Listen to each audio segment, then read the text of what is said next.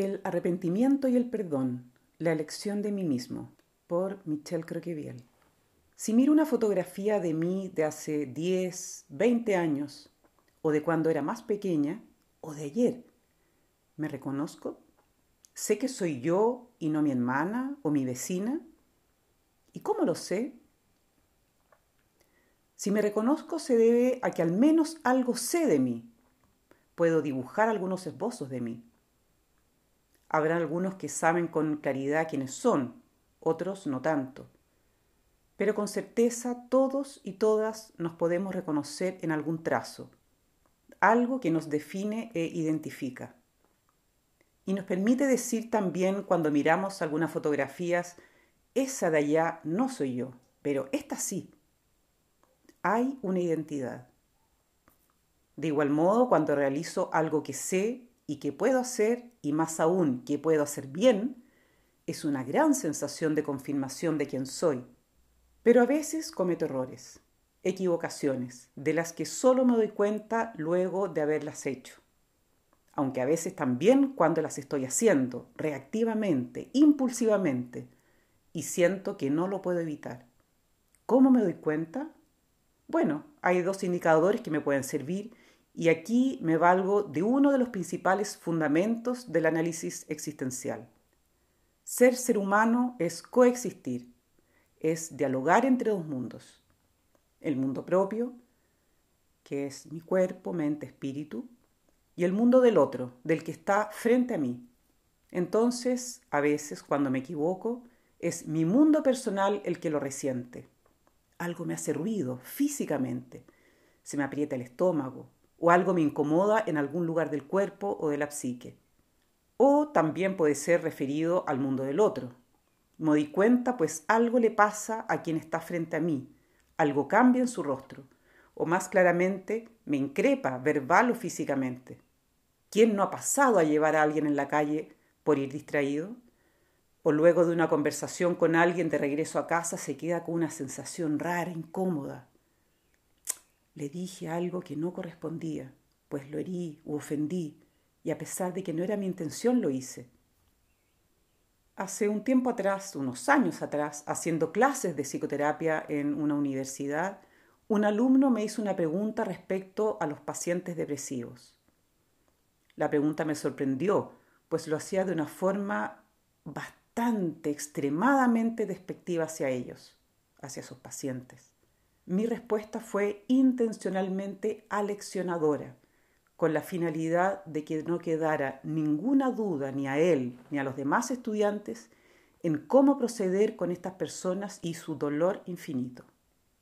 Camino de regreso a casa me acompañó una sensación muy ingrata, una suerte de estrechamiento interno, lo opuesto a lo habitual siempre quedo muy alegre y expansiva luego de hacer clases. Revisando lo ocurrido y revisándome, me di cuenta que si bien el contenido de lo dicho por mí era correcto, la forma no lo había sido. Este alumno no merecía ser expuesto de forma tan enfática en su error. Me sentí muy mal con él y conmigo. ¿Por qué también conmigo? pues lo que yo sé de mí es que no soy una persona cruel, no soy canalla, no soy dañadora, en el fondo soy una buena persona que no busca herir a los otros.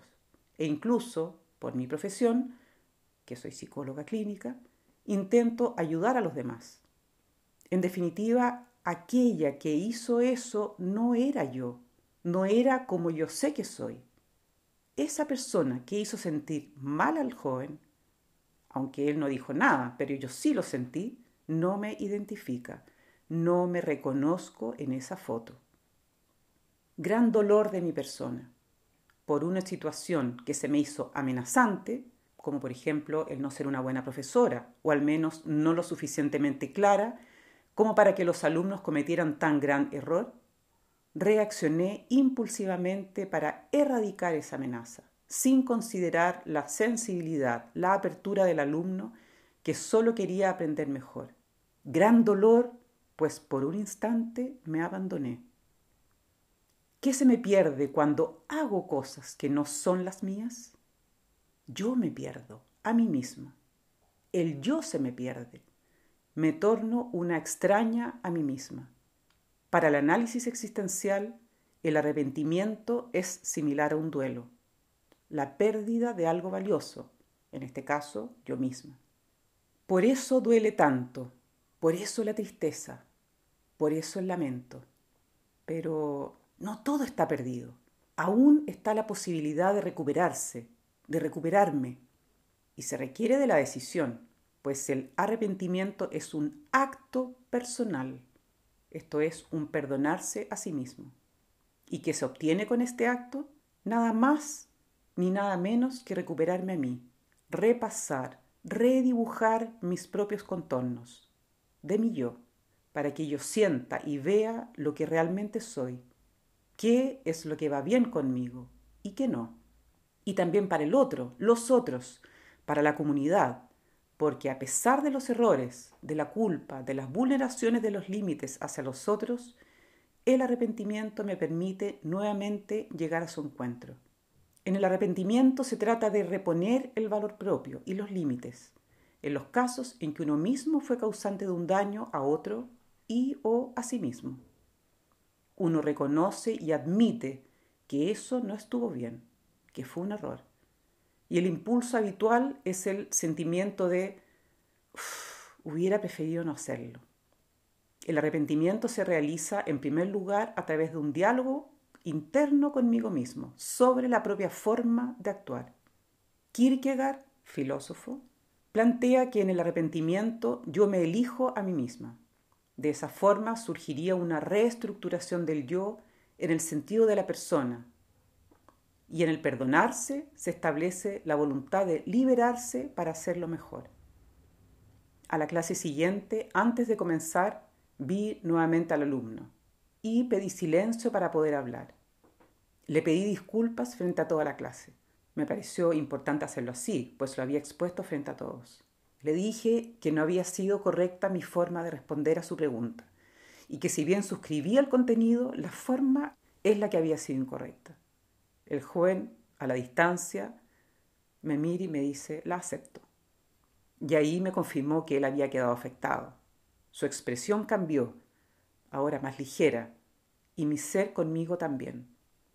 Pero el arrepentimiento solo es posible si te veo, si me dirijo a tu persona herida. Esto lo digo pues es muy doloroso cuando me piden disculpas y percibo que es solo una formalidad. Nuevamente no me vio, nuevamente pasó de largo de mí y profundiza la herida. El arrepentimiento surge para recuperar la relación conmigo mismo, con mi persona. Tiendo ese puente para volver a mí. Y luego, cuando te expreso mi arrepentimiento, lo tiendo hacia ti para poder volver a recuperar nuestra relación. Pero, ¿y qué pasa si fui yo la agraviada, la vulnerada, a quien le traspasaron sus límites? Lo más probable es que lo primero que me surja sea una reacción agresiva o de retirada ante la ofensa. Sin embargo, quedaré con un resentimiento que solo con el perdón podré soltar. ¿Qué significa perdonar? ¿Qué hago cuando perdono? ¿Estoy obligada a hacerlo? ¿Puedo perdonar aunque el otro no esté presente o no se arrepienta? Como dije antes, cuando cargo una ofensa, la cargo, me pesa, me ocupa emocionalmente. En jerga computacional, estoy utilizando espacio en mi disco duro de la que no puedo disponer libremente. Por lo mismo será una decisión mía si deseo o no liberar al otro de su deuda. Pero perdonar no significa olvidar, ni tampoco que necesariamente tendremos una buena relación a partir de ello. También en el perdonar hay dos aspectos, el propio, que lo acabo de mencionar, y el del otro. Obviamente se me hará más fácil perdonar si el otro se me muestra, si me permite verlo realmente en cómo es él, que es la parte externa del arrepentimiento, cuando quien me hirió me dice, no quise hacerlo, esencialmente no soy así. Si lo puedo ver como persona, lo podré comprender. Esto significa conocer los motivos que llevaron al otro a maltratarme. Y por ello se me facilitará el perdonarlo, pues es su esencia la que se me hizo visible. Esto vale tanto con alguien por quien sentimos afecto, por ejemplo, un ser querido que me ofendió en una discusión y luego se acerca a pedirme perdón, pues no era su intención, sino solo ofuscamiento, o con un desconocido, por ejemplo, cuando en la calle alguien me tira el auto encima y luego me hace un gesto de pedirme perdón, y yo puedo ver cuán complicado está con el hecho. Es importante aclarar que comprender no es justificar, pues esto último corresponde al plano de la ética, de las distinciones entre lo que es correcto y lo que no lo es. Por lo mismo que haya arrepentimiento y perdón, no evitará al ofensor cumplir con las leyes o reglas establecidas legal o socialmente.